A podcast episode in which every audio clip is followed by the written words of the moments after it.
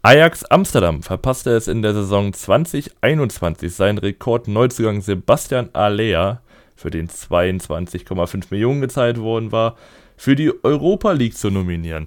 Und damit herzlich willkommen zu einer neuen Folge 100% unterklassig. Ich bin Darren Schmidt und irgendwo in der Kabine mit Ernst Mittendorf, Mike Werner. Ja, Amateure kann ich auch nicht zum Laufen bringen. Äh, ich verabschiede mich jetzt hier, ich habe keinen Bock mehr drauf. Ähm, für alle, die das Interview nicht kennen, das ist von Ernst Mittendorf, ehemals Trainer SV Meppen, die ja Muss man ja ehemals Trainer hat es ja jetzt quasi selber sich rausbefördert, hat das äh, in einem Interview gesagt. Quote unquote, ja. mit Amateuren kann ich nicht arbeiten, wir verhalten uns lächerlich, ich kann die auch nicht zum Laufen bringen. So ungefähr. Ähm, und SV Meppen, der SV Meppen darf sich jetzt einen neuen Trainer suchen. Fand ich ein sehr witziges Interview, als Außenstehender natürlich. Ich glaube, wir haben schon einen gefunden, auf jeden Fall interimsmäßig. Aber es war gar nicht schlecht, weil der, der Interviewer war, war ja genauso überrascht und äh, meinte dann, ja, wie haben die Spielerin reagiert? Und da meinte er, habe ich nicht mehr mitbekommen, ich bin rausgegangen und jetzt setze ich mir erstmal in den Bus. Das war auch geil. Ähm, ansonsten, wenn wir in, in der Regionalliga schon mal sind, hast du es von Wuppertal mitbekommen? Äh, ähm, nee. Die haben jetzt vier Spieltage gespielt, die wären ohne die letzten fünf Minuten irgendwie mit zwei Punkten irgendwo hinten drin. Stattdessen haben sie, glaube ich, ich, ich weiß gar nicht genau, wie viele Punkte sie jetzt geholt haben, das habe ich jetzt nicht mehr nachgeguckt, aber ähm, sie sind Tabellenführer. Weil sie mhm. irgendwie drei Last-Minute-Siege haben. Auf jeden Fall auch einen in Aachen geholt vor 27.000 Zuschauern am ersten Spieltag. Also, die nicht können schlecht. auf jeden Fall Last-Minute. Ja, zur Last-Minute kommen wir, glaube ich, später nochmal weil wir auch über Osnabrück reden müssen.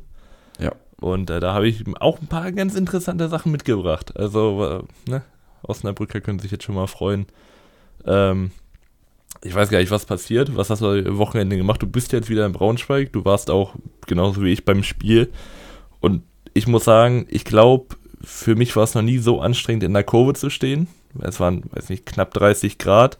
Ich war auch, glaube ich, das allererste Mal draußen. Also ich habe mir Wasser geholt, weil ich einfach nicht mehr konnte. Wir saßen in der Halbzeit, ich bin aufgestanden, da dachte ich, ich fall gleich. Also da, da dachte ich wirklich, Kreislauf geht jetzt erstmal hops. Ähm, danach ging es dann aber wieder. Du solltest auch mal ein bisschen laufen gehen in deiner Freizeit, dann wärst du fitter. Ähm, ja, sowas. Nee, also hat auch schon anstrengendere Spiele, so wo es noch wärmer war halt. Das ist dann irgendwann eklig, aber ich war noch fit. Ich war noch fit gestern. Ja, du bist ja, du bist ja, also Mike ist ja eh immer, hat immer einen strammen Schritt drauf, das muss man ja sagen. Der kann, ach, der, der, der will nicht, du, du bist immer der Erste, der, der aufmacht, der abschließt. Und du bist doch immer der Erste, der vorläuft. Wir, wir, wir trinken alle doch unser Bier und Mike ist schon drin und schreibt uns eine aufgeregte, aufgeregte Nachricht. Ich bin einfach hochmotiviert. Je, jedes Mal. Auch wenn man sich gar keine Erwartungen macht, aber da kommen wir später noch zu. Es war erst am Sonntag das Spiel, beziehungsweise gestern. Mhm. Ähm, ich würde sagen, wir starten einfach mal rein. Ähm, ja. Und zwar gab es zwei Freitagsspiele, alles so in Südwesten Deutschlands. Und bei einem Spiel ist etwas mehr passiert als bei an, beim, beim anderen Spiel. Ähm, welches möchtest du denn zuerst behandeln? Ich glaube, wir starten langsam rein. Auch erstmal wieder reinkommen, weil du, weiß nicht, ich weiß nicht, ob du das kennst. Ähm, du, du wohnst ja auch unterm Dach, aber nicht richtig unterm Dach, weil bei mir sind es ungelogen 75 Grad äh, kein Fenster auf, damit man keine Geräusche von draußen hat. Ventilator habe ich auch gerade ausgemacht. Also ich koche jetzt schon. Ja, ich muss ja sagen, ich habe das Zimmer, was nicht so auf der Sonnenseite liegt und ähm, nur eine Dachschräge. Und nicht, ah, gut. ist kein Dachboden, also das ist entspannt. Und ich habe auch eine Klimaanlage, wenn ich wollen würde. Zu Hause zumindest. In Bremen dann natürlich leider nicht mehr, aber. Mhm. Also ich habe perfekte Bedingungen. Ähm, ja, der KSC eigentlich auch würde ich behaupten, aber sie schaffen es ja. nicht, äh, was Zählbares mitzunehmen aus Wiesbaden. Denn ähm, der Aufsteiger macht den Traumstart perfekt und holt aus den ersten drei Spielen sieben Punkte, da sie den KSC mit 1 zu 0 besiegen. Ja. Und man muss auch sagen, sie fangen relativ gut an, weil schon in der 22. Minute pressen sie äh, die Karlsruher im Aufbauspiel. Fechner holt sich gut den Ball legt ihn dann raus auf äh, Junyo Lee. Und was der da macht, ist einfach absolute Weltklasse. Zieht kurz rein und macht hinten rechts ins lange Eck. Nichts halten für Dreves. Also, es passt halt irgendwie gerade bei Wien Wiesbaden. Überall. Ja, ich muss Und dann auch kriegen sagen, sie es halt auch über die Zeit. ich muss auch sagen, dass der dann natürlich reingeht, spricht natürlich gerade für die gute Form und Mhm. äh, für mich auch ein sehr schönes Tor natürlich. Äh, sie haben danach noch eine Chance durch Robin Häuser, der einen Sololauf startet aus dem Mittelfeld raus, wo er einfach durchläuft. Das geht ein bisschen einfach. Da hält Mhm. Patrick Dreves aber. Und ja, ansonsten passiert eigentlich auch gar nicht mehr so viel. Karlsruhe schießt noch ein Abseitstor äh, durch Zivzivatze, zu Recht Ja. abseits. Ja, das Und- war ja ein Meter oder so. Ja, genau. Und dann ja, gewinnst du halt 1-0 gegen den KSC, womit du dich, denke ich mal, auch nicht unbedingt gerechnet hast als Wiesbaden. Mhm. Ähm, ich würde das so ein bisschen einordnen wollen. Also die Defensive ist auf jeden Fall Wiesbadens größte Stärke, finde ich. Ja. Ähm, sie haben jetzt insgesamt in den ersten drei Spielen nur 37,9% Ballbesitz gehabt. Das ist relativ wenig. Also es gibt nur noch eine Mannschaft, die weniger hat. Und auch äh, die, also mit am wenigsten Torschüsse, nur 3,3 pro Spiel. Das heißt, sie sind relativ effizient vorne und hinten ähm, haben sie einfach ja, gute Transfers auch getätigt. Und zwar äh, Markus Matthiesen, der mir da sehr gut gefällt, hat schon wieder 70% Zweikämpfe gewonnen. Dazu im Aufbauspiel auch 93% Passquote. Das ist alles auf jeden Fall überzeugend und der ist so ein Mhm. bisschen schon der Anker hinten. Das gefällt mir. Ja, wie ich auch, ähm, wo wir gerade über Defensive reden, Florian Stritze, der Ja. Torwart von, von Wien Wiesbaden, äh, mit fünf Saves, drei davon in der Box. Und man muss aber auch sagen, KSC auch mit offensiven Problemen, weil die Chancenverwertung war beim KSC bei diesem Spiel ein großes Manko. Zehn Schüsse innerhalb der Box und davon gingen alle drei, also gingen drei aufs Tor. Ähm, ich glaube, vier wurden weggeblockt und vier gegen Klicklicht, nee, äh, drei gegen Klicklicht daneben. Also, da muss irgendwie vielleicht auch offensiv nochmal ein bisschen feinjustiert werden. Aber Ja. sonst ist das halt so ein Spiel, da, da kannst du 120 spielen und schießt immer noch kein Tor. Das glaube ich Das auch. gibt es halt einfach manchmal. Die hatten auch, also erste Halbzeit diesen einen Steckpass von Stindl, Stindl auf Brosinski, wo er den Ball Mhm. da nicht richtig trifft dann. Ähm, und also die spielerische Qualität, die ist ja, die ist ja auf jeden Fall da beim KSC. Haben ja, ich würde mal sagen, drei gute Mittelfeldspieler, die offensiv auf jeden Fall richtig Probleme machen Ja, ja. können mit Nebel, Wanizek und Stinde und vorne Schleusener auch noch. Also ich mache mir da noch wenig Sorgen. Ich würde noch äh, Leon Jensen loben, der Sechser. Der hatte eine saugute Zweikampfquote mit 9 von 11 und äh, drei Key Passes. Und auch Stindl hat eigentlich wieder spielerisch ein gutes Spiel gemacht. Also sie haben es halt nicht so in zwingende Chancen ummünzen können an dem Tag und dann verlierst du halt auch mal so ein Spiel. Mhm. Ja, aber ich, also ich, ich würde jetzt nicht, wie heißt das, die Fahne zu hoch hängen. Das nicht zu hoch anhängen, keine Ahnung. Ja, ähm, weil letztendlich irgendwie war das, es war nicht klar, aber der KSC, gut, hat jetzt ein Spiel verloren, Wien Wiesbaden ist, äh, ja, wie, wie du meintest, hat einen guten Einstand erstmal in der zweiten Liga, aber ich denke mal, es wird sich hinten raus noch alles begleichen, weil, weiß nicht, ob, ob Wien Wiesbaden jetzt ihre Overperformance weiterhin halten kann, ich glaube sehr weniger. Ja, ich denke auch, das wird sich alles noch ein bisschen einsortieren. Es sind halt Trends jetzt, aber Ja, genau. das gilt ja für jede Mannschaft eigentlich. Wiesbaden spielt nächste Woche nämlich auswärts beim FCN und äh, Karlsruhe spielt zu Hause, da bin ich auch vor Ort äh, gegen Eintracht Braunschweig. Mhm. Und ja, ich denke mal, ähm, ich, ich werfe das jetzt einfach mal so in den Raum. Wir haben ja bald Länderspielpause in drei Wochen. Also sind jetzt, glaube ich, noch zwei Spiele und dann ist Länderspielpause. Ich glaube, da machen wir mal so eine Folge, wo wir mal so ein bisschen äh, so den Start von allen einfangen und so ein bisschen mal gucken, wie es aussieht. Mhm. Könnte ich mir vorstellen. Ähm, ansonsten habe ich dazu nichts mehr und dann würde ich sagen, gehen wir auch zum äh, geliebten Nachbarn der Karlsruher, Ja. zum äh, ersten FC Kaiserslautern. Karls, Karlsruhe. Nee, ich, ich verwechsel die nicht. Ähm, Elversberg auswärts zum ersten Mal auf dem Betzenberg. Ähm, Können die damit umgehen, ist die Frage. ja, der, der äh, Sportschau, Können der Sie damit Kommentator, umgehen. der Kommentator im Audiostream hat das, glaube ich, fünfmal in der ersten Halbzeit erwähnt, weil ich das Spiel nur gehört habe, erste Halbzeit. Hm. Ja, mein Gott, die haben letztes Jahr auch in Dresden gespielt und so. Das sind auch keine leichten Auswärtsspiele. Die werden schon damit klarkommen und sind sie auch eigentlich. Also, sie haben eigentlich ein ganz gutes Auswärtsspiel gemacht, finde ich. Ich finde aber, also, ich finde auch, dass ein Sieg hinten raus oder mindestens ein Unentschieden verdient wäre, weil, wenn man sich die Statistiken anguckt, relativ ausgeglichen, also ähnliche Abschlüsse aufs Tor oder allgemeine Abschlüsse, äh, ähnlich viel Beibesitz. Oder nee, ich glaube, äh, Elversberg hatte sogar mehr und eine bessere Passquote. Also Elvers 60% Elversberg und genau. äh, 82% Passquote. Und trotzdem verliert man. Und ähm, es geht eigentlich schon ein bisschen komisch los in der 21. Minute. Ein vermeintliches Eckentor durch Kraus wird zurückgenommen, weil er im, im, im Abseits stand. Ist auch richtig gesehen. Aber dann hat man gesehen, dass, ich glaube, Boyd die Hand von, weiß ich äh, gerade nicht, anköpft. Dadurch, Carlo Sickinger. Carlo Sickinger. Carlo Sickinger. Dadurch wurde auf Elfmeter entschieden. Ähm, die Hand hat da so weit draußen nicht zu suchen.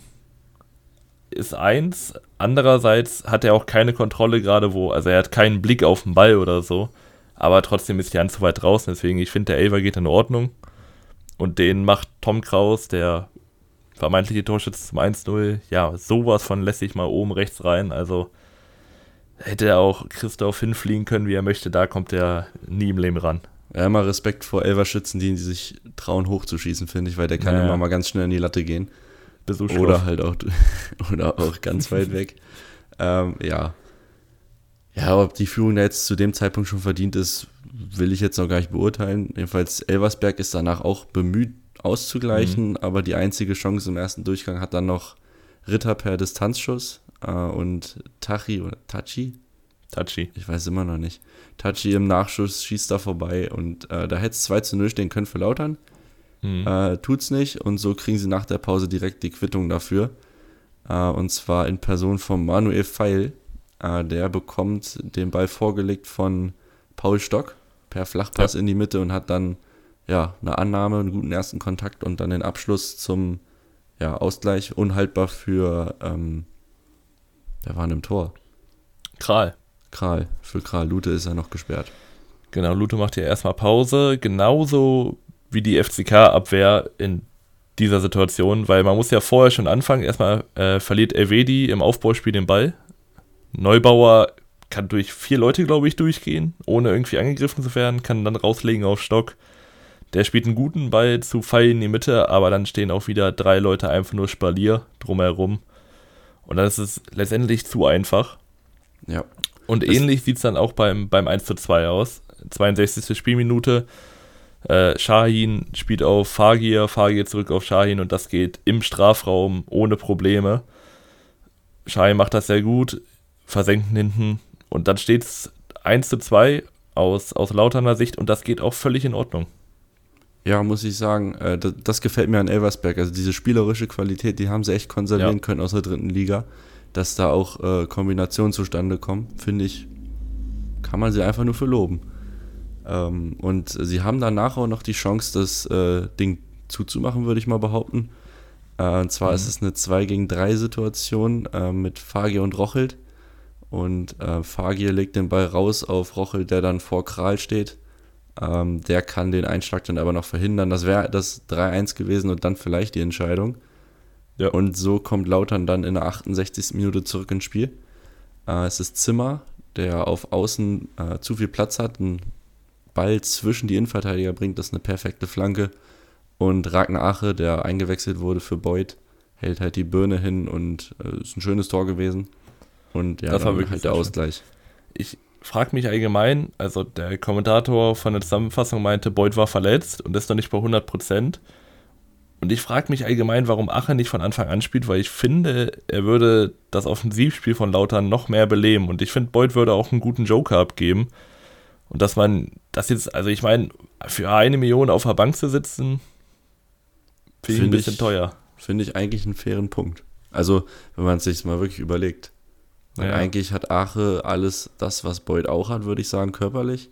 Nur ist jünger, schneller und wahrscheinlich, ja. Und Boyd würde ich nicht. als Joker wirklich eigentlich gar nicht so schlecht finden. Oder ich habe auch von, ich habe auch gehört, äh, manche wollen einen Doppelsturm sehen. Finde ich auch interessant.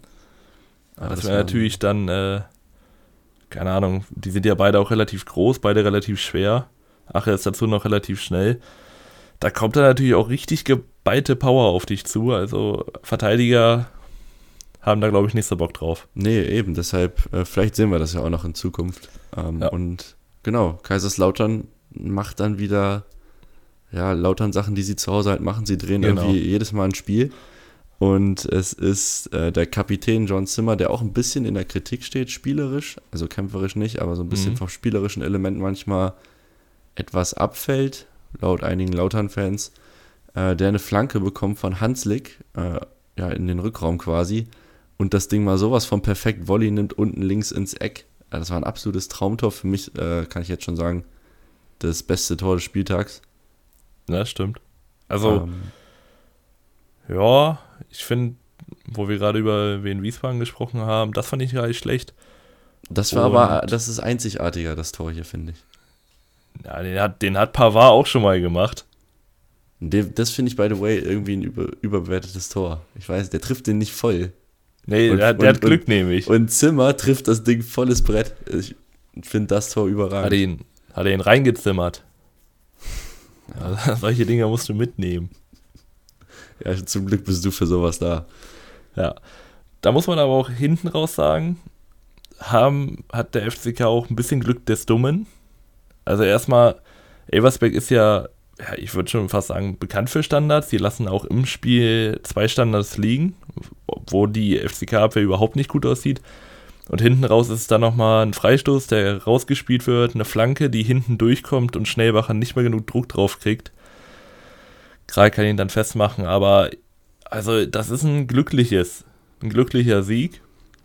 Und da müssen sie sich auch bewusst sein, ich habe es mir mal rausgeschrieben, defensiv einfach Lautern viel zu passiv. Auch immer nur mit, nur mit, weiß nicht, Geleitschutz, nie wirklich dran am Gegner.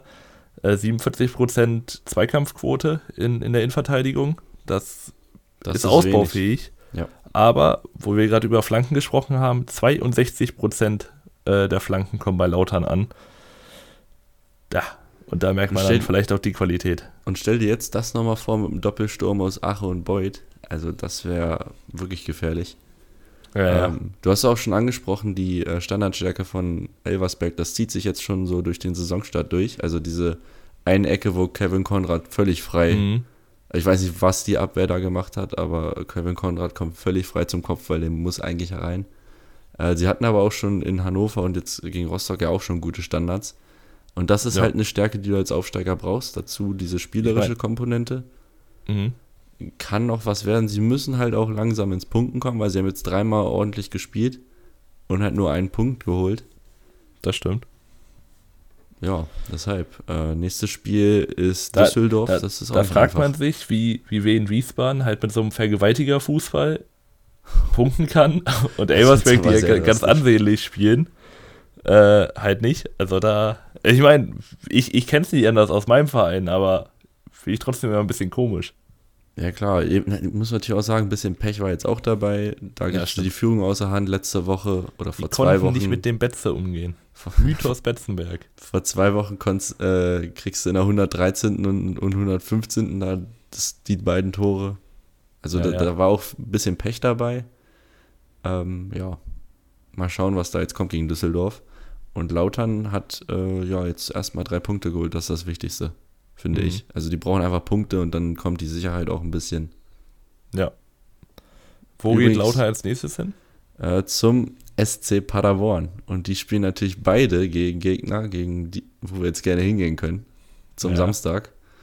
Äh, und das ist die Partie Fortuna Düsseldorf gegen den SC Paderborn. Äh, und Paderborn entführt drei Punkte äh, aus dem Rheinland und mhm. äh, es geht relativ gut los. Also fünfte Minute erzielen sie schon das 1 zu 0. Ähm, es ist ein starker, tiefer Ball von Kurda, äh, den man auch immer noch mal loben muss, haben wir letztes Mal ja. schon gemacht. Aus der, der Regio sich so nahtlos einfach in der Zweitligatruppe reinzuholen, das ist schon nicht schlecht. Genau. Äh, tiefer Ball auf äh, Kinzombie und der sieht im Rückraum dann Florent Muslia und das ist ein Spieler mit einer Qualität. Wenn der den Ball im Rückraum bekommt, dann ist der Ball meistens drin. So auch hier mhm. und dann steht es schon mal 1 zu 0. Ähm, Paderborn dann etwas dominanter am Anfang, aber danach wirklich nur noch Düsseldorf. Ja. Ohne jetzt ein Chancenfestival dazu feiern. Nee, eben. Und es braucht auch lange, bis Düsseldorf dann endlich mal zu was Sehbarem kommt, nämlich erst in der 57. Minute ist es dann wenn es schon aus dem Spiel nicht geht, dann muss es einen Standard richten. Abekam bringt die Ecke und äh, Johnny DeVay schraubt sich da hoch, köpft das Ding mit Wucht rein. Und es steht unentschieden, aber auch nur zwei Minuten, weil Düsseldorf fährt in den Konter rein, wo ich mich fragen kann, wie geht sowas? Du hast ja. gerade das 1-1 gemacht und stehst dann so unstrukturiert hinten drin. Und es hat wirklich zwei Pässe gebraucht. Einmal auf Bibica und dann der dann rüberlegt auf Conte. Also, ja, dann liegst du wieder hinten, machst dir selber das Spiel kaputt und läufst dann hinterher und die kriegen es auch vorne nicht mehr gebacken irgendwie. Also es ja. gibt immer mal eine Chance, aber auch nichts Richtiges mehr. Ja, also äh, zu dem, du hast ja zwei Punkte angesprochen. Erstmal das äh, Gegentor, kann ich mir vorstellen, du triffst gerade, bist halt euphorisiert irgendwie, mhm. willst dann den Druck sofort mitnehmen und dann läufst du halt in so einen doofen Konter und Paderborn nutzt sowas halt auch. Ja, Darf dir nicht passieren. Ist, Darf dir halt nicht passieren, aber passiert Düsseldorf, halt. Düsseldorf ist, finde ich, einer der wenigen Mannschaften, die defensiv immer sehr strukturiert auftreten. Und man ist jetzt gegen Paderborn in vier Konter reingelaufen. Ja. Und man hat drei äh, Großchancen zugelassen vom Paderborn und hat selber keine eigene kreieren können. Also genau. irgendwie war diesmal ein bisschen der Wurm drin. Ja, also ähm, der, am Ende gibt es noch eine Szene, die den Auftritt von Düsseldorf relativ gut beschreibt. Sie haben nämlich auf dem Papier 27 Abschlüsse, aber es wird einfach alles geblockt, kommt nicht aufs Tor, halt auch ähm, Schüsse, die nicht gefährlich sind. Ja. Äh, in der 89. Minute eine Dreifachchance, wo jeder Schuss geblockt wird. Ist dann einfach nicht zwingend genug, vielleicht auch Pech, aber da muss Düsseldorf einfach ein bisschen mehr machen. Ich habe mir auch was aufgeschrieben, also äh, laut FODMOB haben sie äh, 2,6 XG auf alle drei Spiele gerechnet. Das ist der schlechteste Wert. Und ja. dazu noch nicht eine richtige Großchance kreiert. Wenn man mal mhm. ans Hertha-Spiel zurückdenkt, ähm, da haben sie ja durch so einen Geniestreich gewonnen, will ich mal sagen. Ja, so, ja. Diese Flanke an ersten Pfosten auf Gincheks Kopf und dann das 0-0 auf St. Pauli. Ähm, ich fand auch ähm, die Außen relativ blass gegen Paderborn, also Klaus und Ioha. Mhm da kam nicht so viel.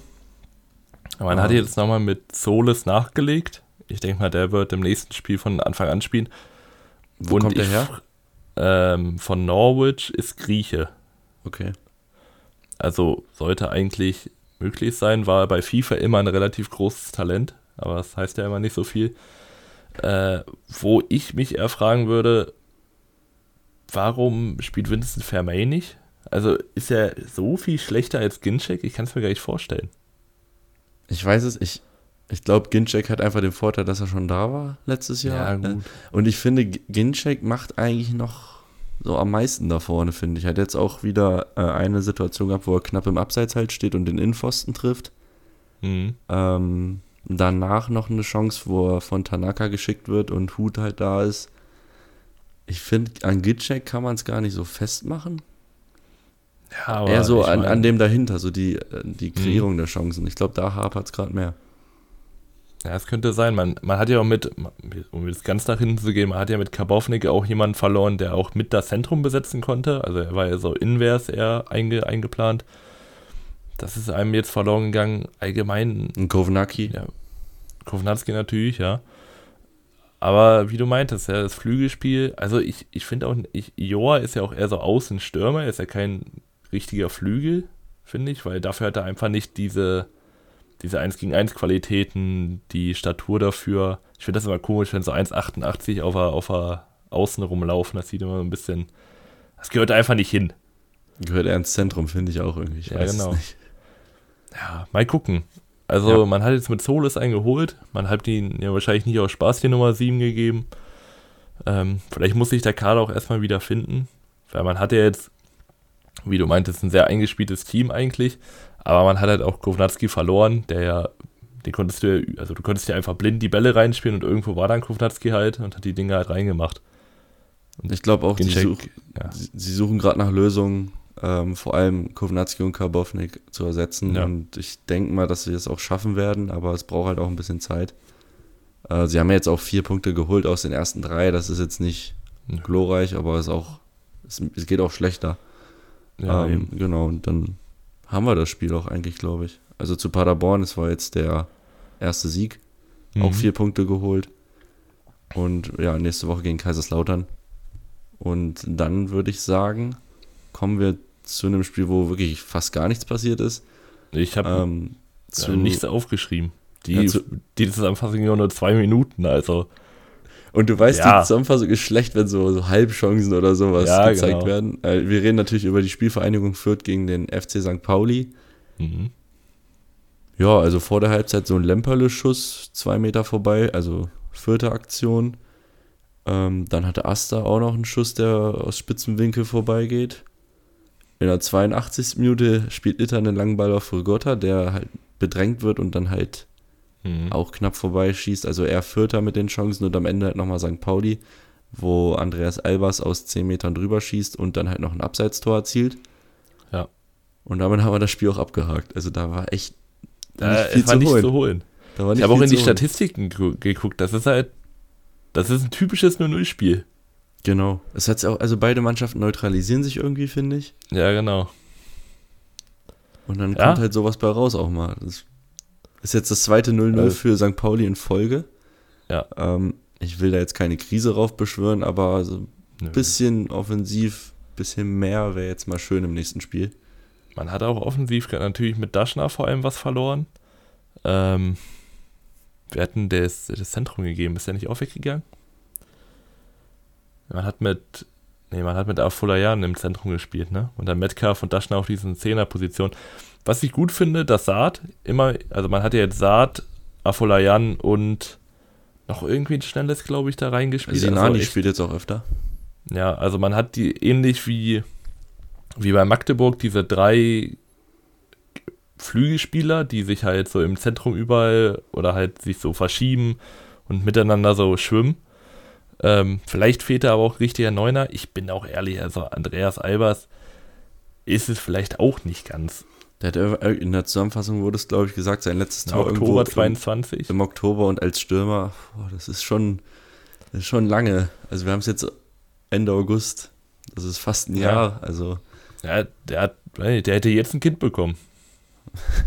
torlose Flaute hätte jetzt ein Kind. Kann er nächsten, nächsten, wenn er nächste Woche einen macht, kann er diesen Kinderjubel machen. Diesen, diesen Schaukeljubel. Ja, oder, oder den hier mit dem, mit dem ähm, Daumen, Daumen im Mund und Ball, Ball, Ball unterm Hemd.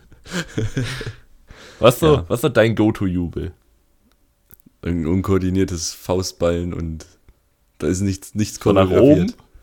Ja, irgendwie, keine Ahnung. So. Ja, okay. Ja, was willst du denn da Also ich bin ja nicht der Typ, der irgendeinen Tanz aufführt.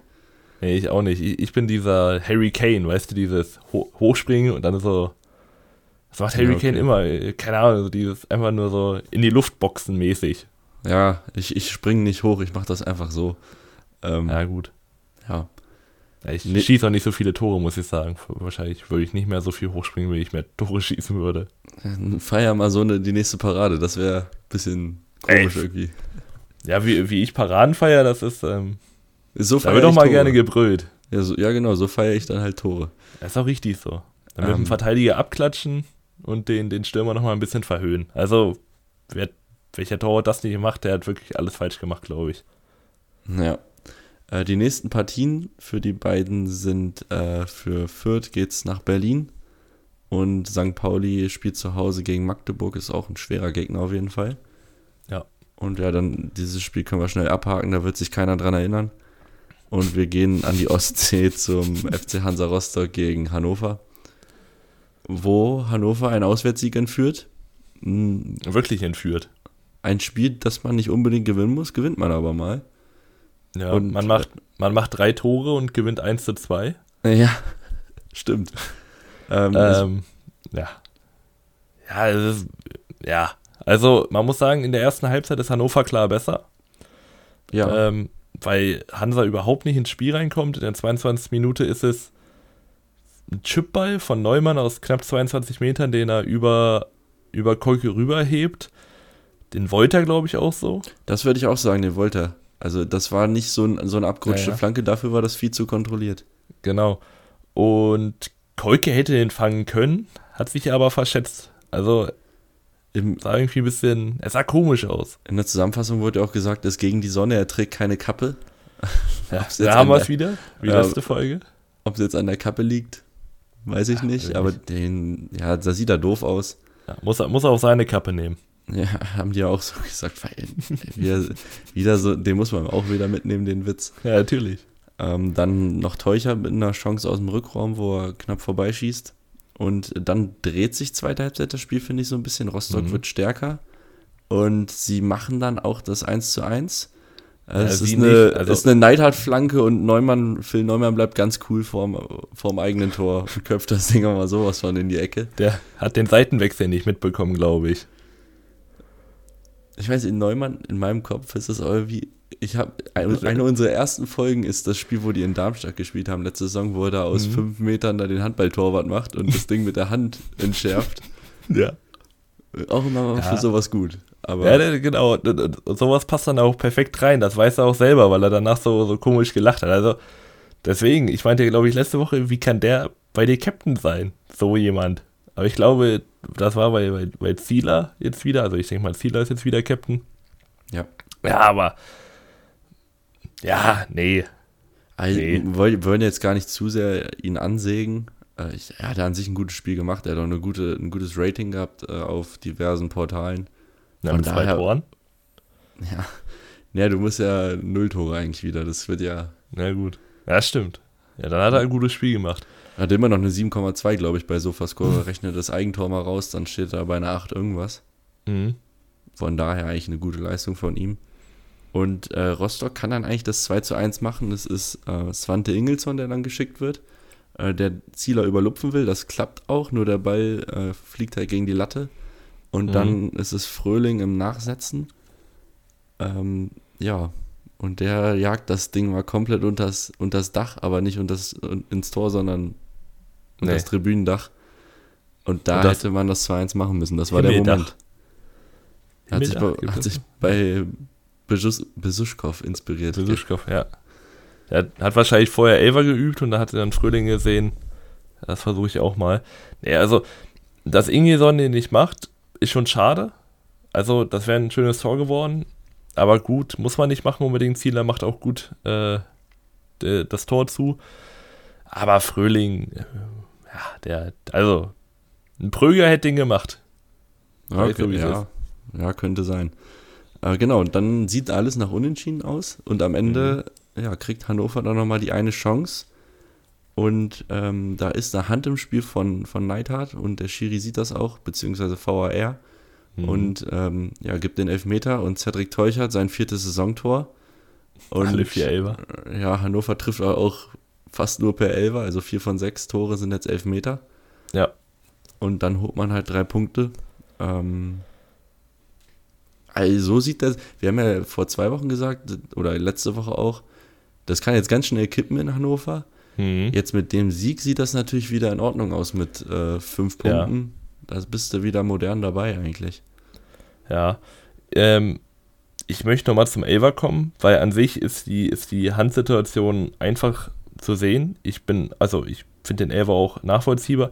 Ich finde es nur doof, dass er gegeben wird, weil das Problem ist, Neidhardt geht mit seiner Hand hin. Ich weiß nicht, ob du es genau vor Augen hast. Neidhardt geht mit seiner Hand hin und Nielsen nimmt die Hand von Neidhardt so mit nach oben und dadurch berührt er erst den Ball. Also Nielsen okay. nimmt so sozusagen Neidhardts Hand und packt die einfach so gegen den Ball dran. Clever. Das ist halt, ja, das ist, kennst du diesen Typen, der so hinter äh, hinter einen Abwehr, Abwehrspieler läuft und so die Hand nimmt und sich das ins Gesicht haut? Ja, kenn so, ich. Ja, ja. Das, genauso sehe ich das mit äh, Nielsen und dem Ball. Wie er einfach so die Hand so. Also das war auch nicht beabsichtigt, aber er trägt halt die Hand mit seiner Bewegung nach oben und dadurch geht sie halt erst gegen, gegen den Ball. Okay. Ja, so An genau habe ich. Die Entscheidung aber richtig. So genau habe ich mir das gar nicht angeguckt. Ich habe es auf 0,25 gesehen. Ja, wow. Hansa hat äh, danach noch eine Chance durch Bachmann, die äh, Ziele aber entschärft und dann ist es auch vorbei. Mhm. Und ähm, ja, Hannover gewinnt dann auch so ein Spiel mal ähm, nachdem man jetzt die letzten beiden Spiele ja ein bisschen unglücklich aussah, beziehungsweise ja. auch einfach nicht gut war. Dass jetzt mal ein Sieg, einfach ein dreckiger Auswärtssieg, hilft auf jeden Fall weiter. Und Hannover spielt nächste Woche dann zu Hause gegen den wahrscheinlich schwersten Gegner, gegen den HSV. Mhm. Ähm, und dann Hansa in Osnabrück. Das sind die beiden Spiele jetzt. Ähm, Wenn du da nichts mehr hast, haben wir die Überleitung ist, ist natürlich das Osnabrücks drittes Heimspiel? Ja, äh, die spielen in Kiel, glaube ich, auch. Kiel hatte auch. Die haben Echt? noch gegen. Ja klar, die haben jetzt gegen, also erstmal bei uns mhm. gespielt in Braunschweig, dann ähm, zu Hause gegen Fürth und jetzt zu Hause gegen Magdeburg. Ach du Scheiße. Ja, weil ich, ich weiß nicht, ich glaube, ich, wenn wir uns halt die Zusammenfassung angucken, ich habe, glaube ich, bis jetzt nur die Bremer Brücke gesehen. Also, die geht wahrscheinlich immer einer ab, wenn du die Bremer Brücke siehst, aber. das ist unfassbar. ja, finde ich cooles Stadion. Äh, das Auswärtsspiel war in Paderborn übrigens. Ach, stimmt, ja, doch, ja, okay. Äh, genau, und dann, ja, nehmen wir die Überleitung auch mit einfach. So, genau. Hannover nächste Woche gegen Hamburg. Und das ist das Topspiel. Vorher gibt es natürlich Werbung in eigener Sache. Wenn ihr hier dran gefallen habt, dann lasst uns doch eine positive Bewertung da. Ähm, ihr könnt uns auch auf Instagram schreiben, 100% unterklassig, das Prozent müsst ihr ausschreiben. Äh, da könnt ihr Themenwünsche, Anregungen jeglicher Art äh, ja, uns schreiben. Ansonsten 100 unterklassig auf Twitter auch noch. Und ja, damit gehen wir dann ins Topspiel. Ähm, Neuauflage der Relegation von letztem Jahr. HSV mhm. vom vorletzten Jahr, muss man sagen. Äh, ja. HSV gegen Hertha BSC. Und man sieht, dass eine Mannschaft einfach eingespielt ist und komplett jeder weiß, was der andere macht und eine Mannschaft ist komplett in der Findungsphase. Ja, und man hat auch ab Minute 1 gemerkt, wer hier heute gewinnen wird. Muss ja. man ehrlich sagen, weil HSV hätte innerhalb von acht Minuten oder so schon 2-0 führen können. Das ist einmal Jatta mit einem sehr guten Pressing, wo ich glaube, Linus Gechter äh, auf dem falschen Fuß erwischt, aber der kann dann hinten raus noch selber ausbügeln. Der darf da auch nicht ins dann, Dribbling. Nee, ich. darf auch nicht. Ähm, zum Glück ist der nicht mehr bei uns. Hat er bei uns gelernt, würde ich sagen. ja, wahrscheinlich. Und dann ist es noch ein Abseitstor von Jonas Meffert, also von Glatze, aber Jonas Meffert stand im Abseits. Ja, und es ist einfach, äh, also, ja, es jetzt geht ja noch weiter. Elfmeter für den HSV wird noch zurückgenommen. Hertha wird einfach verunsichert. Ja, Hertha wird einfach verunsichert. Also, man hat viel Glück bis zur 38. Minute. Und dann muss es halt irgendwann fallen. Glatze hat viel Raum um den 16er rum, wird auch nicht richtig angegangen. Ich habe mir aufgeschrieben, Leistner läuft irgendwo rum. Also sein Stellungsspiel war dieses Spiel katastrophal. Und Glatze spielt dann raus auf Jatta, der macht es dann mit links ins lange Eck, nicht zu machen für Ernst. Aber das war eins der verdientesten 1-0s, die ich seit langem gesehen habe. Da würde ich mitgehen. Also die erste Halbzeit von Hertha war wirklich komplett zum Vergessen. Hm. Ich weiß nicht, was äh, Matuschka da gesehen hat, ähm, der dann noch meinte, also Hertha ist gut im Spiel nach 20 Minuten, habe ich überhaupt nicht so gesehen. Äh, das, diese ersten 10 Minuten waren halt dieses Abtasten, wobei ich schon fand, dass der HSV da ein bisschen mehr vom Spiel hatte und dann ja. ging es ja komplett den Bach runter für Hertha. Die hatten in der ersten Halbzeit 33% Ballbesitz für eine Mannschaft, die um Aufstieg mitspielen will, ist das Katastrophe. Auch insgesamt nur äh, 0,44 XG. Hm. Also, das ist wenig. HSV zum Vergleich 3,57. Äh, da weißt du auch, wie die Verteilung war. Ja. Und, ähm, selbst wenn du den Elfer rausnimmst, der ja noch in der ersten Halbzeit kommt, sind es immer noch 3,0 XG aus dem Spiel raus. Ja, 2,9 irgendwie also, so. Ja, genau. Und der Elver, ich fand tatsächlich den, den Elver vorher, fand ich unstrittiger als den, weil Dada hat halt schon ein bisschen die Hand draußen, aber kann es auch irgendwie nirgendwo anders hinpacken. Äh, ja, und also Glatzel schießt, Dada berührt mit der Hand, also Martin ben, Dada, ben, es gibt ja vier oder nee, vier ben, jetzt in Berlin. Nee, nee, nee, nee, nee, nee, nee. Äh, mhm. der erste Elfer wurde jetzt zurückgenommen, weil vorher ein Handspiel war. Genau, aber und da finde ich, das ist eher Brust. Also Benisch nimmt ja so mit der Brust mit. Ja, aber der, der, die Arm, der Arm war drin, das war, der war in der ja? Hand, glaube ich. Ähm, ja, okay. Und das 2-0, da war vorher ähm, Benisch, der den Ball erobert und der schießt meiner Meinung nach auch aufs Tor. Mhm. Und Martin Winkler blockt den dann ab. Martin Dardai. Martin Winkler ist noch verletzt. Hä? Jetzt, Doch, Martin Dardai. Sicher? Das, ich glaube, glaub, Martin Winkler ist, ist gewechselt sogar. Hertha dieses Jahr ist eine Katastrophe für mich. Ich kann, also ja, es, es, sind, es, gibt, es gibt drei Dadais, es gibt, glaube ich, drei Winklers, äh, drei Winklers, drei Martens auch. Das Alle ist eine Katastrophe. Ich kann die nicht, ich, vor allem, das sind auch die einzigen Spieler, die bei, bei der Bundesliga-Seite kein Bild drin haben. Ja, ja. Es gibt noch irgendwie Gabriel Clemens im Zentrum. Der hat bis jetzt jedes Spiel gemacht. Der keine Ahnung, wie der aussieht. Das ist wie bei FIFA. Wenn du, wenn du so einen Typen kaufst ohne Bild, dann siehst du ihn echt, dann bist du ein bisschen enttäuscht. Nee, du hast recht, Martin Dardai. Ja, was erzähle ja. ich denn hier? Äh, ich ja, fand den also, auch hart. Ich fand ihn hart. Genau. Er wäre aufs Tor gegangen wahrscheinlich, der Ball. Ja, mit 3 km Aber, ja, gut. Banish lässt sich davon aber nicht beirren, macht einen sehr soliden Elder, äh, sehr soliden Elver. Und es ja. steht 2-0 zur Halbzeit. Kurz vor der Pause hat man nochmal erhöht.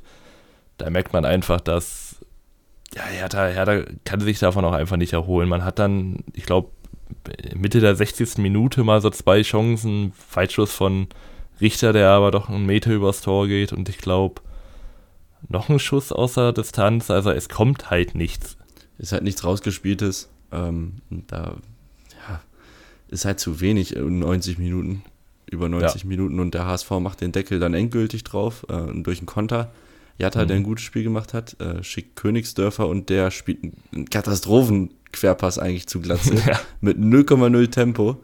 Und Glatze muss dann noch so einen Haken machen um, ähm, um Ernst rum mhm. und äh, schiebt dann zum 3-0 ein. Äh, und das ist ein absolut verdienter Sieg für den HSV. Ja. Ähm, das ist jetzt, also über den HSV, wo wollen wir erst drüber sprechen? Über den HSV oder über Hertha? Ich möchte erstmal über Toni Leistner reden. Ja, dann bitte. Weil den Mann habe ich bei diesem Spiel richtig gefressen. Weil das ist dieses, der macht, also der war wirklich, finde ich, bei, okay, beim Elver vielleicht nicht, aber beim ersten Tor hat der Glatze einfach nicht Mann gedeckt, sondern es ist rausgerückt, als wäre er ein Sechser, hat dadurch hinten den Platz für Glatze gemacht, hat sich dann noch beschwert und in der 82. Minute ist er zu langsam, um das Abseits aufzuheben ich weiß auch nicht, war, also ich meine, Leisner ist relativ langsam, muss man sagen. Und dass er dann, dann, er muss es ja mit Stellungsspiel eigentlich wegmachen, kriegt es aber nicht hin. Und dann würde ich auch einfach sagen, ey, ist mir egal, für wie viel, für wie viel wir dich gekauft haben, dann lasse ich lieber einen 19-Jährigen spielen, weil wenn der das macht, ist das okay. Aber du bist, weiß nicht, wer das ist, 29 oder so, du musst das mal ein bisschen in den Griff kriegen. Ja, davon hat, also ich glaube mal, Leistner hat man sich schon so als Anker hinten gedacht. Ja. Und das ist er momentan noch nicht. Ähm, der, ja, Hertha an sich äh, hat genau wie Düsseldorf auch einen extrem niedrigen XG-Wert insgesamt. Das ist hm. ähm, 2,6. Das ist noch ein schlechter, glaube ich, als Düsseldorf. Also auch, also letzter Platz. Oder, nee, sie haben 2,7. Sie haben, glaube ich, einen, also es ist gleich schlecht, aber sie sind 17. was das ja, angeht. Ja. Dazu auch nur eine Großchance rausgespielt, 3,3 Schüsse pro Spiel. Das ist genauso viel wie Wiesbaden. Ähm, mhm. Die zwar sieben Punkte geholt haben, aber ähm, jetzt auch Offensive nicht geglänzt haben. Nee. Und äh, hinten sind sie halt nicht sattelfest. Und da ist halt das Formtief von Leistner, denke ich mal, auch mit Teilschuld beteiligt. Ja, ich, also ich meine, man hätte ja an sich eine Innenverteidigung mit, mit Linus äh, Gechter und Martin Dardai, bilden können. Oder eine Dreierkette mit äh, Leistner noch in der Mitte. Das wäre mein Favorit, glaube ich. Genau. Weil, weil ich das finde, andere ist mir zu jung. Ja, das kann sein. Ähm, weil ich finde einfach, man hat halt defensiv extreme Probleme. Und da muss man die erstmal in den Griff kriegen, weil vorne hat man halt äh, Spieler, die sowas bestimmt auch noch regeln könnten für dich. Also, man steht halt, das war ja jetzt gegen, gegen Düsseldorf so. Gegen wen haben sie noch gespielt? Düsseldorf. Wiesbaden. Ja, Wiesbaden.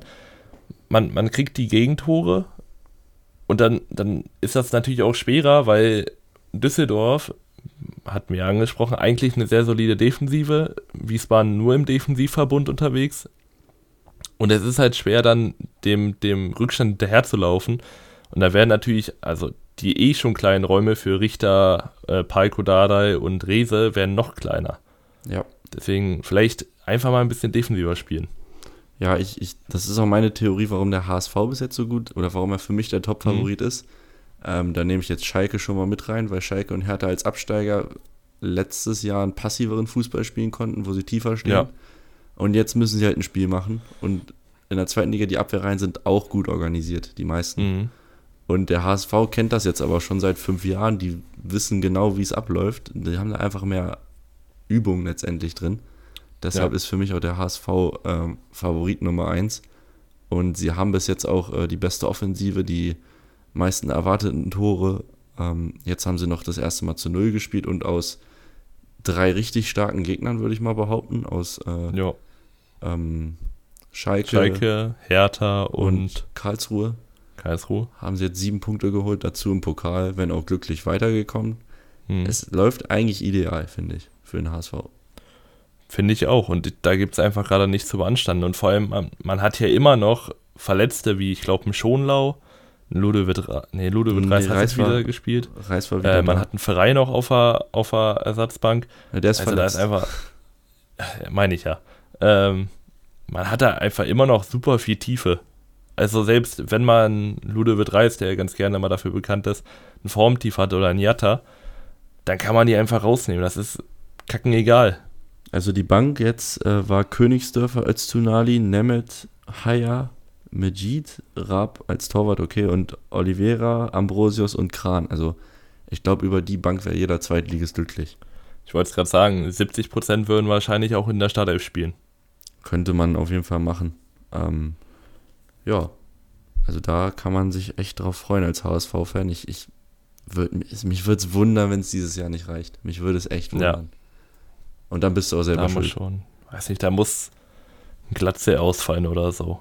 Aber selbst dann glaube ich irgendwie nicht dran. Ähm, wenn du nichts mehr hast, würde ich zum Sonntag gehen. Ja, bitte. Ähm, ja, wo, wo willst du denn hin als erstes? Ähm, ich glaube, ich möchte erstmal zu dem, in Anführungszeichen, uninteressantesten Spiel. Also da, wo am wenigsten los war, tore technisch, nämlich zu uns. Denn die glorreiche Eintracht aus Braunschweig gewinnt gegen äh, Schalke 04. Obwohl sich Terodde relativ viel freut, hat er kein Tor gemacht. Ähm, mich hat es amüsiert. Und man muss sagen, es ist verdient. Und ja. ich schäme mich auch nicht, das zu sagen, weil mein Verein hat guten Fußball gespielt und Schalke halt nicht. Ich bin auch überrascht, wo das herkam, irgendwie dieses ja, Spiel. Ja, ich auch. Weil ich hatte so gar keine Erwartungen nach den letzten drei Spielen. Ähm, wir kommen richtig gut rein. Ähm, mhm. Also es ist Uja mit dem Fernschuss erst, dann ähm, noch einmal, wo aus drei Metern irgendwie geblockt wird. Danach haben wir eine hundertprozentige Chance durch Kaufmann, wo er von Marx geschickt wird, wo Marius Müller sehr gut hält. Mhm. Und dann in der 20. Minute das erste Mal erst äh, Schalke. Äh, es ist äh, Lasme, der einen Schuss ans Außennetz hat, aber jetzt nichts wirklich Gefährliches, würde ich mal behaupten. Es gab noch den Freistoß Richtig. Der ja. drinne war, der hinten durchrutscht, Karaman da ist, war dann aber doch relativ klar abseits. Ähm, es gibt noch die Verletzung von Tower zu sprechen, das habe ich im Spiel gar nicht so mitbekommen, aber der hat ja richtig einen weggewischt bekommen. Ja, von Krause. Hat auch eine extreme Beule. Äh, ja, wenn man, also warum man da nicht früh wechselt, bei so einer Verletzung, vielleicht irgendwas mit dem Kiefer oder was Muskuläres, weiß ich nicht. Tut wahrscheinlich auch weh, kann sich weniger konzentrieren. Und so ist es dann halt auch, weil Tower spielt einen Fehlpass auf Johann Gomez, der spielt den schnell auf Uja. Uja steckt den durch auf Kaufmann. Ich dachte zu 100%, das wäre abseits, deswegen habe ich mich nicht mal mehr gefreut. Das hat Kaufmann ganz ähm, stark gemacht, dass er da genau. noch abbremst und clever genug ist, nicht ins Abseits zu laufen. Ja. Und dann steht es 1-0.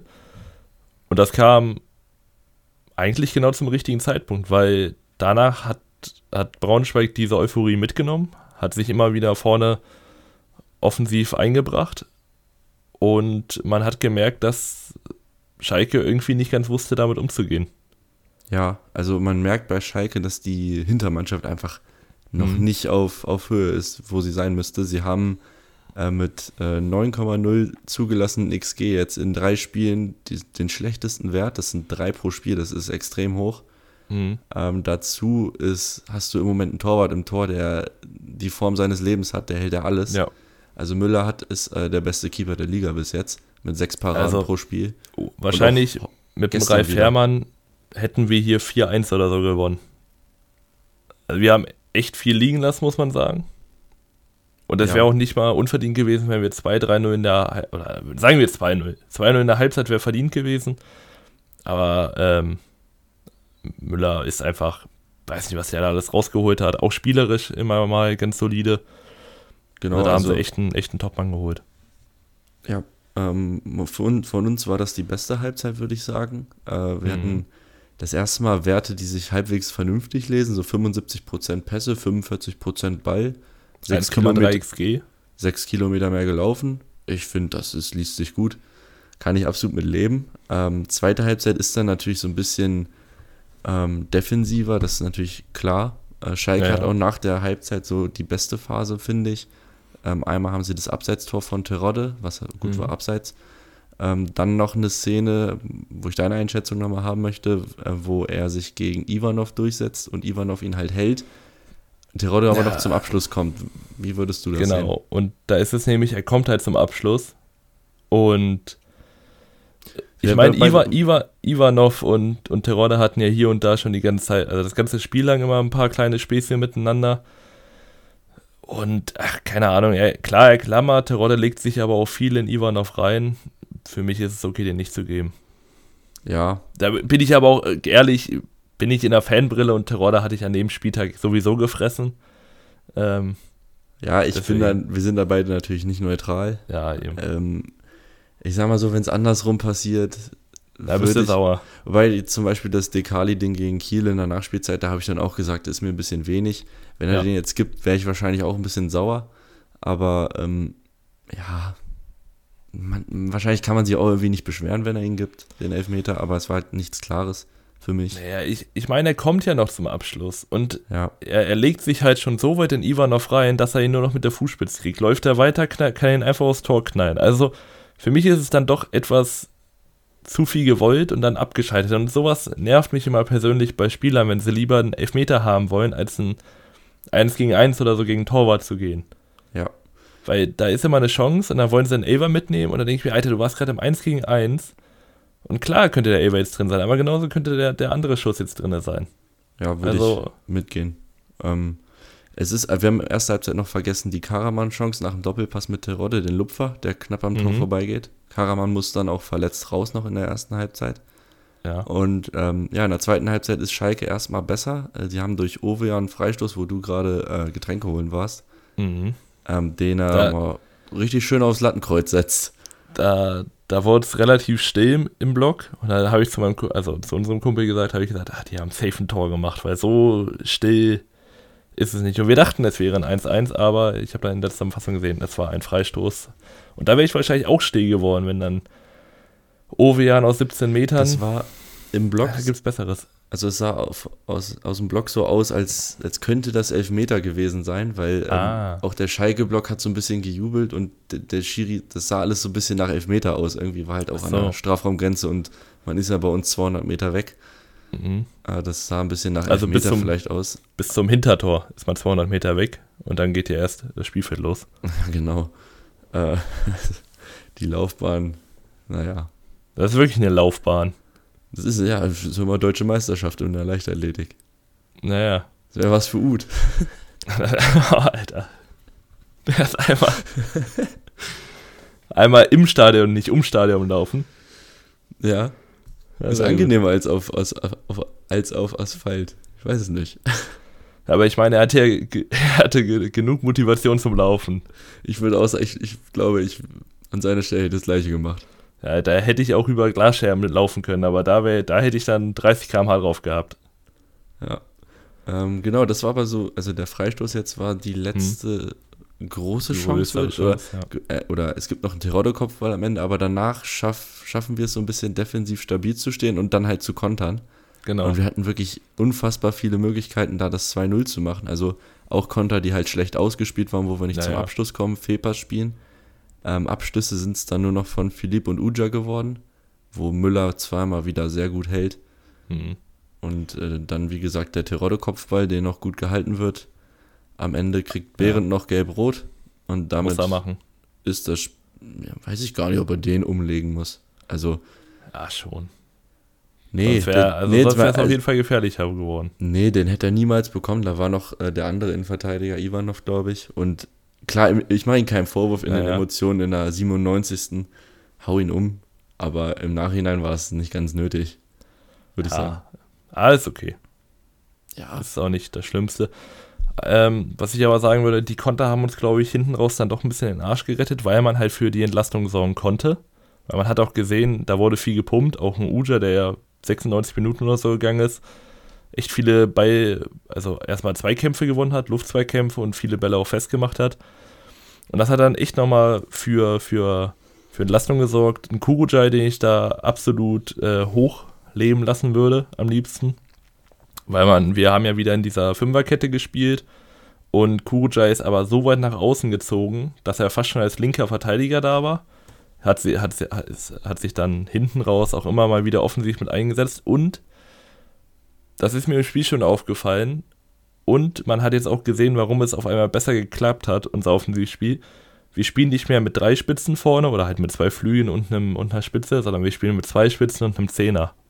Ja, da würde ich einfach mal einhaken. Also insgesamt finde ich eine sehr gute Mannschaftsleistung von uns. Ich fand, ja. Ivanov hat ein starkes Debüt gemacht fürs erste Spiel, war das sehr ja, Ich meine, Terodde zu ver verteidigen, da. Genau. Also hast du gleich mal den ja mit Glatze besten Stürmer der Liga, würde ich mal mhm. sagen.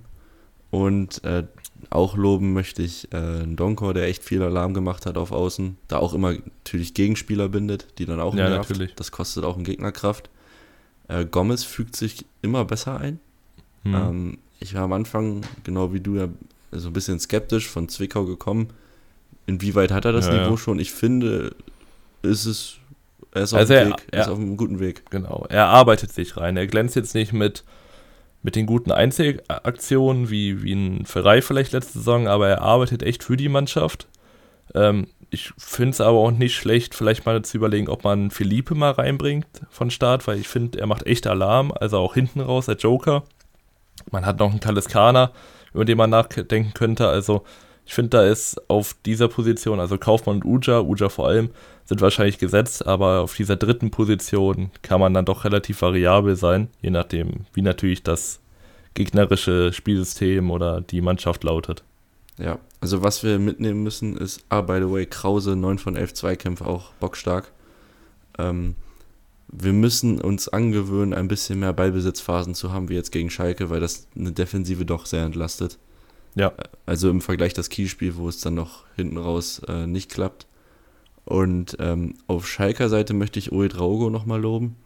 Der, mhm. der ist reingekommen zur Pause. Ich habe sowieso nicht verstanden, warum er nicht gespielt hat von Anfang an. Ja. Ähm, 4 von 4 Dribblings, 7 von 9 Zweikämpfen und 93% Pässe. Der Mann ist 17. Ja, weil für mich der hab, beste Mann, auf, also der beste Feldspieler auf dem Platz. Ich habe mir auch aufgeschrieben, ich finde bei, bei Schalke ist im Zentrum viel Zweikampf und ganz wenig Kreativität. Also man hat einen äh, Lino Tempelmann, man hat einen Seguin und man hat einen Schallenberg. Und alle drei würde ich eher so in diese 6er, 8er Position einordnen.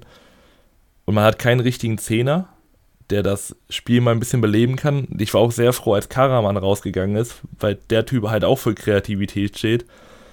Lassen ja. wir vielleicht nicht so und Terodde auch nicht, aber ich meine, Terodde hat sich dann, also Terodde war ja echt die ärmste Sau bei Schalke, weil er hat echt viel geackert, musste viele Läufe mit nach hinten machen, äh, musste sich dann auch irgendwie versuchen, Bälle zu holen.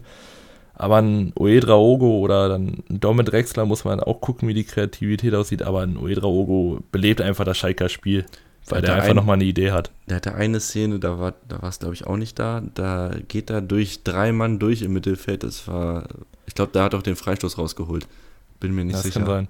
Ähm, jedenfalls, Schalke muss, sich halt, muss halt irgendwie Lösungen finden. Jetzt mhm. auch relativ schnell, weil sie spielen jetzt gegen Kiel zu Hause. Das wird auch nicht einfach und äh, genau, mhm. wir fahren jetzt nach Karlsruhe am Sonntag. Ähm, ja, ist ein wichtiger Sieg für uns auf jeden Fall, dass wir da ja, auch für die Stimmung Punkte haben. Genau, dass wir auch gezeigt haben, dass wir irgendwie mithalten können auch. Und dann bin ich mit dem Spiel auch fertig. Mhm. Ja gut, so. dann gehen wir doch nach Kiel, wenn du es gerade schon angesprochen hast. Und ich würde einfach mal eine Drü äh, Überschrift, Überschrift drüber klatschen und du sagst, wie du es findest. Ein Fehlerfestival. Ich wusste, dass das kommt. Ich wusste gerade, dass du damit. Das ist, also, ich kann mir gar nicht so viel rausschreiben, also ich konnte mir gar nicht so viel rausschreiben, was, ähm, was Statistiken angeht, weil ich finde, die spiegeln die Spiel, also die spiegeln das Spiel einfach nicht wieder. Es geht nee, in der zweiten Minute schon, ja? Ja, also äh, das war so ein bisschen Kiel de, der letzten Saison irgendwie. Da ging es auch ja. mal drunter und drüber. Ja. Habe ich mir auch aufgeschrieben. Also ich meine, es geht in der zweiten Minute schon los. Philipp Sander, ich glaube jetzt Neukapitän. Das ist ein Traumpass. Das, das, ist ein Traumpass für jeden Stürmer, nur halt auf der falschen Seite. Also so ein Pass darfst du niemals spielen. Der ist einfach blind nach hinten und Lukas Schuler in seiner Form nimmt, also macht so viel draus. Kann man gar nicht besser machen, weil er drin ist. Nimmt ihn gut mit, lässt dann ähm, Commander, glaube ich, relativ alt aussehen und versenkt ihn dann im langen Eck. Und das geht auch irgendwie weiter, weil in der 21. Minute ist es dann ein Pass in den Rückraum, wo äh, Neueinkauf Hugonet vom, vom Magdeburg steht, einen Fernschuss macht und Dene, weil nicht, ein gebrochenes Bein hat oder so. Also, das sieht auch nicht besonders gut aus. Das, sieht, ist, das sieht scheiße aus. Also, sieht viel nicht gut halten. aus. ja, und es, es geht eigentlich in einem Schlag genauso weiter, weil Daniel Heber guckt sich das von, von Philipp Sander ab und sagt, pass auf, ich mache das Gleiche, nur noch schlimmer. Dann und trifft nicht mal mehr den Ball. Da muss ich reingrätschen. Das finde ich ja. nicht fair. Das finde ich Daniel Heber gegenüber nicht fair. Weil der kriegt einen Rückpass von Bell Bell, er wird schon angelaufen und er kriegt diesen mhm. Rückpass. Und natürlich sieht der kacke aus, ist auch sein Fehler. Aber Bell Bell ja, muss diesen Pass vielleicht auch gar nicht dahin spielen. Weil ja, Heber ist schon unter Druck im Rückwärtslaufen, muss dann noch einen Rückpass spielen. Ja, gut, macht einen auch nicht gut, aber ich finde, da ist auch schon Anscheiß dabei. Das ist ein. Okay, ja, lasse ich mich drauf ein. Das Problem, was ich hier habe, warum spielt er nicht einfach mit rechts? Weil mit rechts hat er ja dieses, weißt du, also ich, ich versuche es jetzt zu zeigen. Ich denke mal, die Zuschauer, also die werden es offensichtlich nicht sehen, aber das ist ja hier so ein Eintritts-Austrittswinkel. Weißt du, wenn der Ball kommt und du machst mit links so hinterm Ball her, da ist es möglich, dass du ihn nicht triffst, aber wenn du mit rechts ihn so anschneidest, ja. dann triffst du ihn wahrscheinlich eher. Oder einfach irgendwie ja, oder halt ja, aus, genau. was weiß, irgendwie weg, aber nicht dahin. Und ja. Skripski macht das auch sehr lässig, muss man sagen. Genau. Also ist dann durch und überlupft ähm, Reimann im Tor. Mhm. Skripski auch immer ein Albtraum, wenn ich den hier aufschreiben muss. Meine Autokorrektur macht das mittlerweile, aber ich schreibe da immer irgendwas hin. Ich krieg das nicht hin. Ja, bei mir ist das immer viel Glück. Also entweder mit I oder mit Y hinten oder mit I oder Y in der Mitte und was da drinnen passiert. Hauptsache ich sehe die ersten Buchstaben, dann kann ich mir ja schon denken, wer das, das ist. Bei Gincheck habe ich das auch, den kann ich auch nicht schreiben. Da ist immer, da weiß ich nicht, was zuerst oder kommt, das C oder das Z. Das C und dann das Z, weil sonst würde es kein Sch laut geben.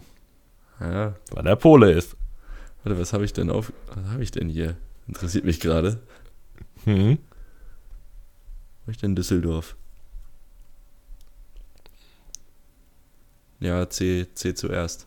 Sag ich ja. Sag ich ja. ja, was ist mit deinem äh, Wir haben das ab, äh, obligatorische Warta-Posen vergessen.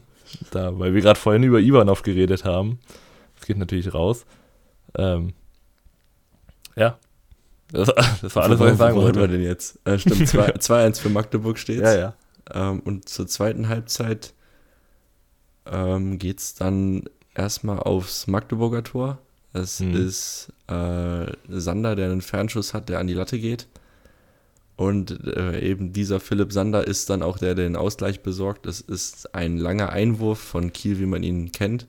Fried Johnson irgendwie wieder mit drin, ein bisschen Gewusel. Natürlich. Und am Ende landet der Ball halt vor Sanders Füßen und der ja, schiebt aus drei Metern 1 und 2-2, keine Chance. Dann gibt es einen Vierfachwechsel von Magdeburg. Ähm, und Holtby denkt sich mal, ich mache das genauso wie Sander, hole einen Strahl aus 25 Metern aus dem Fuß und treffe auch mal die Latte. Und dann, irgendwie ist da ein Bruch im Spiel dann. Ich weiß nicht, irgendwie mhm. gleitet Kiel außer Hand. Sie äh, fangen ja. sich in der 68. das 3-2 durch einen äh, Konter. Bell Bell bringt eine Flanke auf Castagnos, der den Fuß hinhält. Und auf einmal liegt Kiel wieder hinten, wobei es nicht zum Spielverlauf passen würde. Vor allem, weil es auch eigentlich, ich meine, das ist eine sehr gut getretene Flanke, aber er kommt genau zwischen die beiden Innenverteidiger. Also Castaños ist da wirklich komplett alleine im Vollsprint und die Verteidiger kommen nicht mehr hin. In der, weil es halt 2-3 steht, aus Kieler Sicht, muss Kiel dann aufmachen. Und dann macht Kiel genau das gleiche wie in der ersten Halbzeit. Nochmal ein ganz großer Fehler.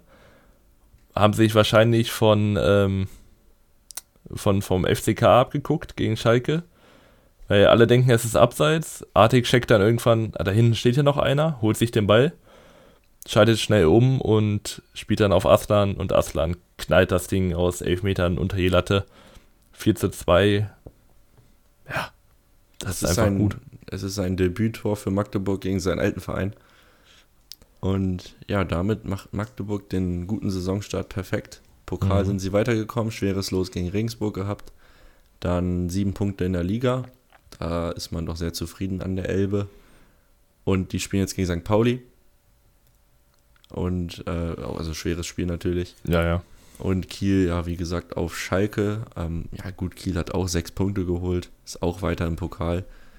Kann man, denke ich, auch erstmal mit leben. Und äh, viel mehr habe ich da auch nicht zu sagen. Nö, ich auch nicht. Ich mache mir gerade nebenbei schon mal. Auch vielleicht äh, ein Spiel, ja. was so zwei, drei Tore zu viel hat. Äh, nimmst du die Fehler raus, ist ein 2-1-Spiel. Das finde ich ja immer bei den bei den Amis geil, wenn die sich Fußball angucken und sagen, ja, das ist mir zu langweilig, weil da steht es dann 1-0. Denke ich mir, Alter, nur weil, keine Ahnung, beim Football ist auf einmal, weiß ich, 24 zu 7 steht. Das ist 3-1. Da steht auch nur 3-1. Ja, naja. Oder nein, nicht 3,5 zu 1, keine Ahnung. Ein Field Goal ja. brauchst du noch. Wenn wir das hier jetzt auch auf 3 erhöhen, dann steht es äh, 12 zu 6.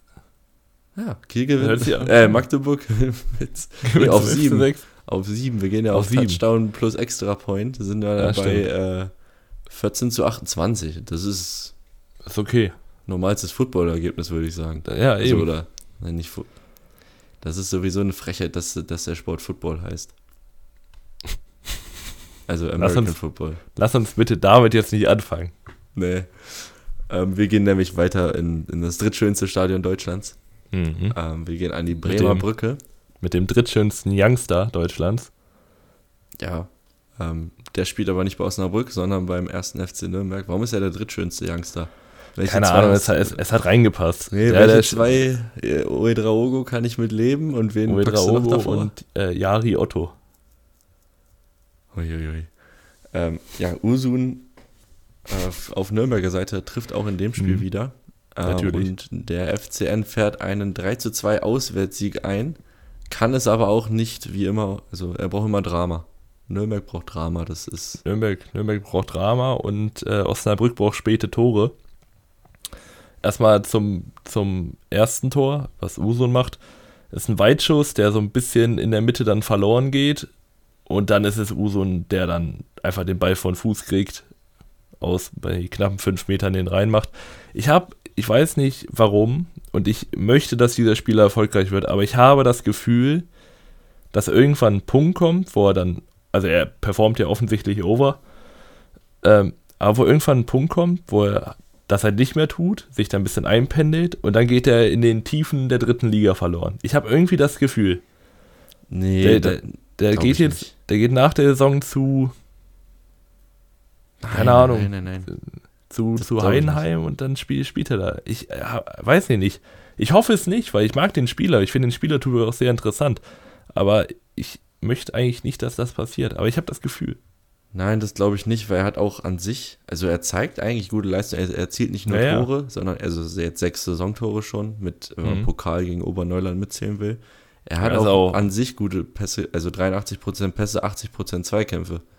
Als 17-Jähriger ja, in der zweiten Liga, das musste er erstmal machen. Ich finde, ich glaube schon, dass wir da noch ein bisschen was von ihm sehen werden.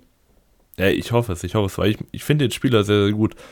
Und nach dem Tor passiert erstmal lange nichts muss man so sagen. Ja.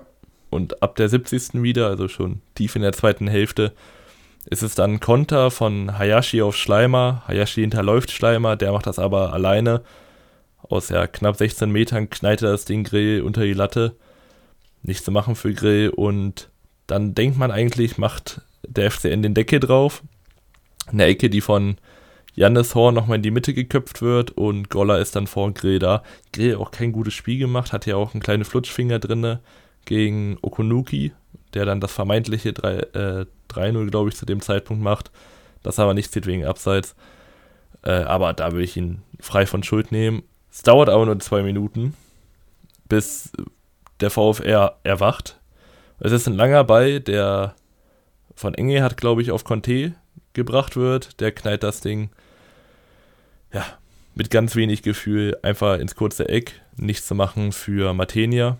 Weißt du, was mich bei Osnabrück immer stört? Das hat mit spielerisch nichts zu tun. Mhm. Dass diese Bande so drei Zentimeter hinterm Tor steht, dass der Ball immer wieder sofort rausfliegt. Das, ja, ja. Es gibt mir so Hallen-Vibes irgendwie. Boah. Ähm, hast du mal, also es, es, gibt hier Halle mit einer Linie, mit, mit, also mit den Seitenlinien. Ja. ja. Gibt, also das gibt es. Dann gibt es mit einer, mit zwei und äh, mit gar keiner, also nur mit Bande. Vollbande. Hast du Vollbande mehr gespielt? Naja, Vollbande ist ja mehr so Soccer 5 mäßig. Oder also ja, Soccer genau. 5 ist so, äh, das ist so ein Braunschweiger Ding. Äh, ich weiß gar nicht, ja, das, ja, das ist, das ist ähm, dieses, dieses Kunst, diese Kunstrasenhallen, ja, genau, wo halt diese, diese, diese Käfige. Wie man das in Käfige, genau. Ähm, dann Futsal natürlich mit quasi komplett mit, aus. Genau. Und ähm, meistens in der Jugend, so ganz früher halt, hast du halt eine, eine Bande, Bande genau. Und auf ich fand eine Seite Bande immer gar nicht schlecht. Ich mag Futsal. Ich mag Futsal. Ja, gut. Ja, ich, ähm, kennst du noch diesen, diesen befällten Ball? Den fand ich immer schlimm. Den konntest du auch nicht annehmen. Das ist eine Katastrophe. Das war, glaube ich, auch einfach nur, damit es nicht so weh tut beim Schießen. Nee, du kannst anders mit, kann ich mir das nicht erklären. Du kannst mit, nein, nein, du kannst mit so einem, in der, in der Jugend ist der Ball ja noch leichter, so F-Jugend naja. oder so. Und da kannst du nicht in der Halle mitspielen, das ist ein reines Gebolze dann. Naja. Ähm, aber Futsal fand ich dann immer hinten raus sehr cool, weil, weil es auch einfach cool aussieht. Also du musst dich erstmal wieder an den Ball gewöhnen, wenn du lange draußen gespielt hast. Weil du bist dann doch überfordert, ja gut, jetzt springt er nicht hoch. Ähm, als ich jetzt in, in, Mexiko war, da haben sie mit dem Futsalball gespielt, der war, ey, das war ein Stein. Da hast du gegengehämmert und da, das hast du aber im ganzen das Körper ist, gespürt. Das ist wie Badminton spielen. Du haust da gegen diesen Ball gegen oder gegen die Feder. Ja. Das heißt, heißt das Ball? Feder, gegen den Federball. Gegen die Feder und das Ding fliegt drei Meter mit 100 ja, ja. km/h und danach bremst, bremst es auf 15 äh, km/h ab. Ja, ich und genauso, genauso war dieser Ball. Und ich war dann in der Verteidigung und einer kloppt mir das Ding aus einem Meter voll auf die Wade. Das äh, tat gut weh. Ja. Also die, die erste Minute oder die ersten Sekunden dachte ich so, boah, geht eigentlich? Und dann ist es schön rot geworden, hat schön gepocht. Das war, das war nicht schlecht. Sehr gut. Ähm, genau, und um zum Spiel zurückzukommen, ähm, Osnabrück legt noch nach, macht das 2 zu 3, mhm. wieder ein langer Ball. Ich glaube, Verhook legt den ab. Ich, ich ja. habe irgendwie die Trikotnummern nachgeguckt dann nochmal. 23 habe ich auch. Genau, und ähm, Conte ist es wieder, der sich gut eindreht da und den Ball dann rechts mhm. unten ja, reinschießt. Und dann, also, jeder Nürnberg-Fan stirbt in den nächsten 10 Minuten oder wie lange noch war, acht Tode. Ähm, weil dann äh, Osnabrück kommt ja noch zu zwei Chancen. Erstmal diesen, die Flanke auf Aidini am zweiten Pfosten, ja. wo Martin ja gerade so noch rettet. Und dann nochmal diesen, diesen Halbfeldfreistoß, der auch irgendwie am zweiten Pfosten vorbeirauscht. Es gibt ja. Vereine, die, die haben immer Drama. Nürnberg genau, ist einer davon. Ja, genau. Also man muss sagen, Nürnberg gewinnt dann hinten raus, also hinten raus vielleicht nicht verdient, aber bis zum 90. verdient. Und da kommen wir aber auch schon direkt zum Problem von Osnabrück. Sie, sie kommen immer zu spät in das Spiel rein. Ich habe mir jetzt aufgeschrieben, äh, acht Torschüsse von 10 in der zweiten Halbzeit wurden nach der 80. Minute abgegeben. Also, ja, 80% der Torschüsse kamen nach der 80. Minute aufs Tor und ähm, es wurden bis jetzt alle Tore bis auf eins nach der 70. Minute geschossen, äh, geschossen, Pokal mit eingerechnet. Ja, würde ich, wenn ich mich jetzt an die anderen Spieler erinnere, mitgehen. Gegen Karlsruhe mhm. war es ja auch äh, ein früher Rückstand, dann den Ausgleich und dann genau. wieder ein Rückstand. Und gegen Paderborn der späte Treffer von Engelhardt. Ja. Und dann Pokal gegen Köln war auch spät, ne? Ja. Ja. Ja. Also es gab ein Tor von Niemann in der 13., aber danach wirklich immer 70., 73. und ich glaube drei Tore, also mit den beiden jetzt äh, in der 80. oder später 80. Da merkt man halt, also ich meine, es ist auch kräftezehrend und das ist auch erstmal gar nicht schlecht, dass man spät halt wissen kann, dass man irgendwie wiederkommen kann. Aber das war wie eine Zeit lang bei Braunschweig. Du liegst nach 10 Minuten immer eins da hinten ja, und musst schießt, wieder reinkämpfen. Du, du schießt dir erstmal selber ins Knie und gräbst dir erstmal ein Loch und dann musst ja. du dich wieder rauskämpfen. Ich habe mir auch, äh, auch gedacht, wie unglücklich ein Saisonstart eigentlich verlaufen kann. Gegen mhm. Karlsruhe verlierst du halt durch diesen, diesen äh, Burnitsch-Hammer. Dann ja, Äh, in Paderborn, okay, holst einen Punkt, kann man mit leben. Und jetzt halt wieder irgendwie du bist irgendwie nicht schlecht. Nee. Aber du machst auch eigentlich einen guten Job, aber die Standards sind auch gut. Aber hinten holst du halt wieder ein, zwei Dinger rein. Genau, und, und ich, ich, ich meine. Ist das Spiel auch kaputt? Ich meine, die, äh, wie heißt es denn? Die Stats von, von Osnabrück sehen ja jetzt ein bisschen besser aus, als sie wirklich waren. Also normalerweise in einem normalen Spiel geht das hier 3 zu 0 aus und man redet halt von einer, von einer, ja, von einer Klatsche. So, aber Pader, äh, Paderborn, Osnabrück schafft es immer wieder irgendwie ranzukommen und dadurch sehen die Spiele halt enger aus, als sie wirklich waren. Ja, ja, würde ich, das hier würde ich mitgehen. Bei den anderen mhm. beiden war es ja auch echt so, also vor allem gegen Karlsruhe. Ähm, ja, sie müssen halt, äh, ja, wie bei Elversberg das gleiche, sie müssen anfangen jetzt zu punkten. Sie spielen jetzt gegen Hansa wieder zu Hause.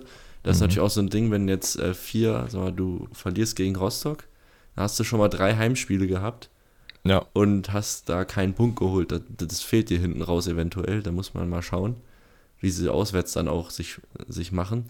Ja. Und ähm, ja, zu Nürnberg würde ich noch sagen, dass es deutlich wird, dass Fehl so ein bisschen mehr Ballbesitz haben will. Haben jetzt im Schnitt äh, 56 Prozent.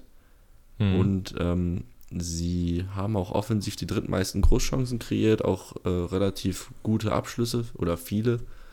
Und hinten sind sie aber noch phasenweise ein bisschen unsicher. Ja. Das würde ich so als Fazit nehmen. Ich meine, man hat ja auch jetzt eigentlich eine ganz neue Abwehr mit Göleyen und Martinez. Glaube ich, beide ja neu. Die müssen sich auch erstmal finden. Martin ja lange raus gewesen. Aber ich weiß gar nicht, ob wir die jetzt Überraschung drin hatten, Nürnberg, in der Preview. Aber wir hatten sie als, als ordentliche Mannschaft, glaube ich. Ich glaube es nämlich auch. Und ich würde da weiterhin auch immer doch drauf beharren, weil sie spielen halt gerade sehr guten Fußball. Man hat Youngsters, die performen. Man hat vielleicht einen Oko Okunuki, der ein bisschen chancentot ist, muss man sagen. Aber sonst ist das einfach gerade eine Mannschaft, die Spaß macht, auch zuzugucken. Oder genau. halt Fan von zu sein. Genau, also die Innenverteidigung bei Nürnberg war jetzt bei dem Spiel Lawrence und Gulain. Ich glaube, Marquez mhm. hat sich ja verletzt gegen Rostock. Ist, auf die, sein, ja. ist auf die Schulter gefallen. Die Außenverteidiger Brown und Jamra sind äh, von letztem Jahr auch. Mhm. Ähm, die sind da nicht neu.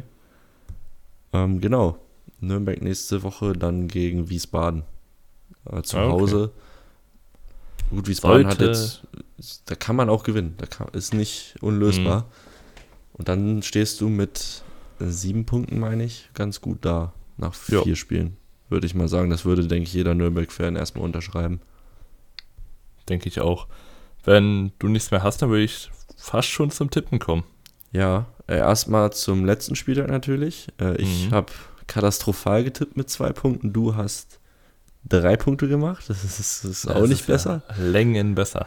Äh, dann haben wir zwei Tippsieger. Wieder einmal Xenox Flo, äh, der auch die Tabelle anfühlt mit 20 Punkten. Und Cheche heißt er in der Gruppe. Es ist äh, mein Mitbewohner, mein Zimmernachbar. Grüße gehen hier auf jeden Fall raus. Ähm, mal gucken, wie oft du es noch schaffst, hier Tippsieger einzufahren.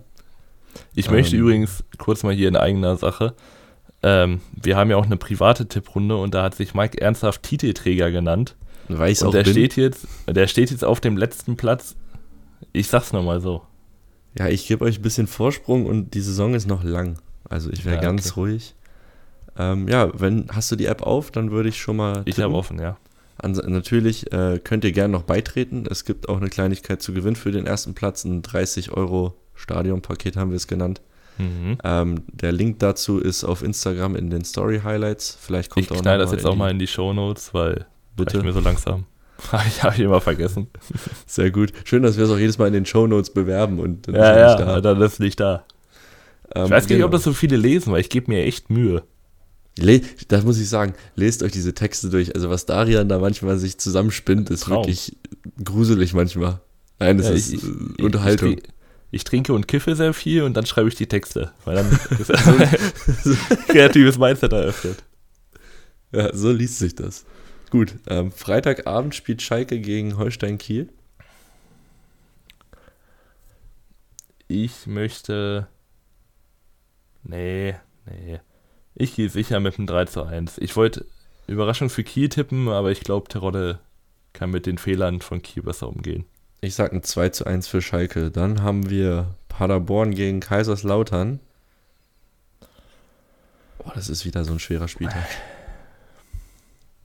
1-0. 2-0. Mhm, sehr gut. Dann Hexenkessel Elversberg. Spielen die noch in Saarbrücken? Ich glaube, ne? Kann sein, ja. Ähm, dann Elversberg gegen Düsseldorf. Ja, da habe ich jetzt mal 0-1 gesagt. Ich habe mal 1 zu 2 gesagt. Mhm. Dann bis jetzt sind wir ja ziemlich pari. Äh, ja. Hansa pa gegen. Pari? Hansa gegen Osnabrück gleich. Achso, ach du Scheiße. Hansa gegen Osnabrück. Ähm, ich sag 2 zu 0. Das ist ein guter Tipp. Muss man mal sagen. Kannst, kannst du gerne mitgehen?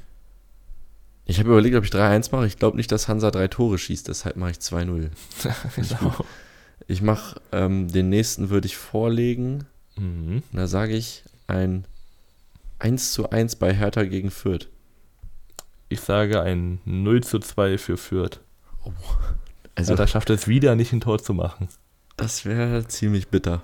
Und dann haben wir das äh, Topspiel Hannover gegen den HSV. Boah. Also HSV, HSV schon das, das dritte Mal oder vierte Mal, nee, dritte ha Mal im, im Topspiel. Also ja, jetzt, jetzt, wo Heidenheim weg ist. kannst du gar nicht geben. Jetzt, wo Heidenheim weg ist. Ja, genau. Nee, der HSV gegen HSV. Ähm, 1 zu 3. Ich habe 1 zu 4. Ich glaube, das wird. Das ist deutlich. Das wird gut. Ähm, dann haben wir KSC gegen Eintracht Braunschweig. Ich glaube, das wird ein 2 zu 1. Jetzt ist nämlich das Ding, ne? Ich war jetzt mhm. die letzten Male ganz klar, ja, wir verlieren eh. Genau. Jetzt fängt man wieder an zu überlegen. Du, genau, aber jetzt, jetzt darfst du nicht euphoriert sein, weil das war wieder nämlich ein Ausrutscherspiel. Nö, 1-1. Nee, alles klar. Ich kann jetzt schon sagen, wie, wie die Statistik am Sonntag aussieht. Äh, 60, 60, nee. Doch 60% Passquote, 30% Beibesitz und äh, 400 lange Bälle. Okay. Ja, kann natürlich passieren. Ich, ich kenne meine Eintracht, aber ich hoffe. Jetzt habe ich auch 1-1 reingeschrieben, jetzt darf ich es auch nicht mehr ändern. Ja, war, nee, jetzt, jetzt nicht mehr. Und dann haben wir Nürnberg gegen Wiesbaden. Das ist ich meine, es, es, ist auch eklig, an einem Montag zu tippen. Gestern das war, das ist, also, keine Ahnung, wenn sich jetzt vier Leute von Karlsruhe äh, verletzen in den nächsten zwei Tagen, da würde ich natürlich nochmal Tipps ändern wollen. Nö. Okay. Kann sie. Nö, Tipps werden niemals geändert bei mir. Nürnberg ja, gegen Wiesbaden ist für mich äh, ein 3 zu 1. Ich gehe ein Tor weniger für Nürnberg, ein 2 zu 1. Okay, dann haben wir noch als letztes äh, St. Pauli gegen Magdeburg. Wow.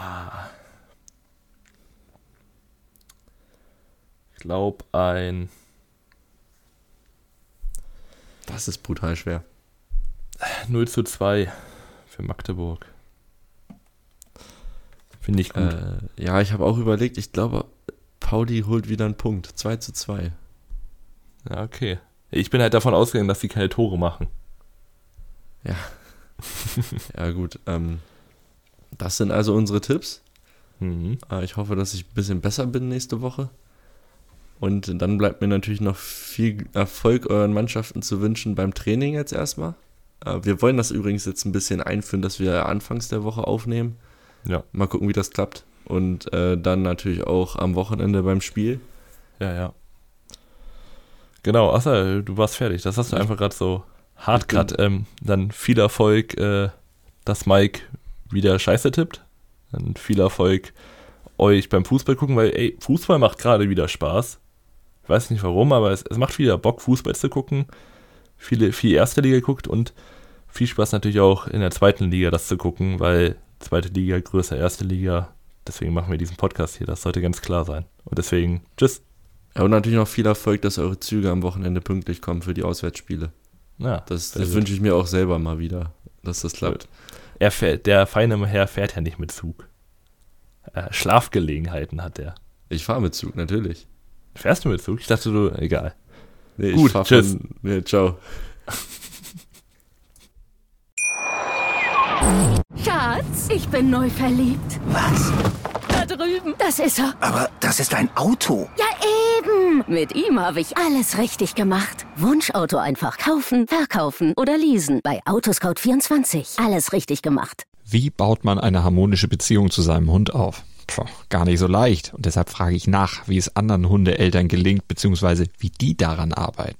Bei Iswas Dog reden wir dann drüber. Alle 14 Tage neu mit mir, Malte Asmus und unserer Expertin für eine harmonische Mensch-Hund-Beziehung, Melanie Lippisch. Iswas Dog mit Malte Asmus. Überall, wo es Podcasts gibt.